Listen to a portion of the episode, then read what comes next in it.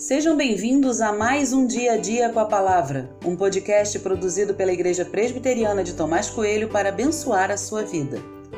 O título de hoje é Amor que não é de verdade não é amor, e tem por base o texto de Deuteronômio 6, 5, que diz: Portanto, ame o Senhor seu Deus de todo o seu coração, de toda a sua alma e com toda a sua força.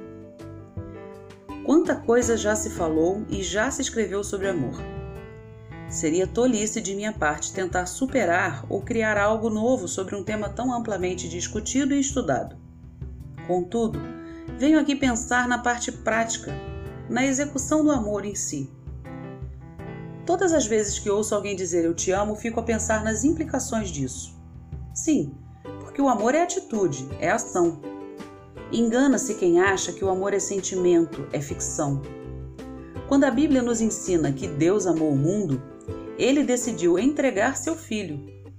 Houve entrega, atitude, disposição. Não foi amor de palavra, mas de verdade.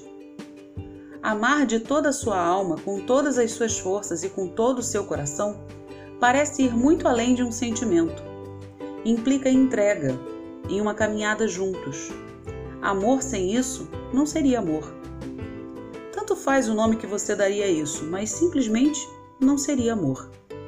A verdade é que quem ama dá provas, e aqui há algo interessante a se pensar. Ninguém precisa pedir provas do amor, porque quem ama dá prova a todo instante. Se não há provas, talvez não haja amor. Você ama Deus?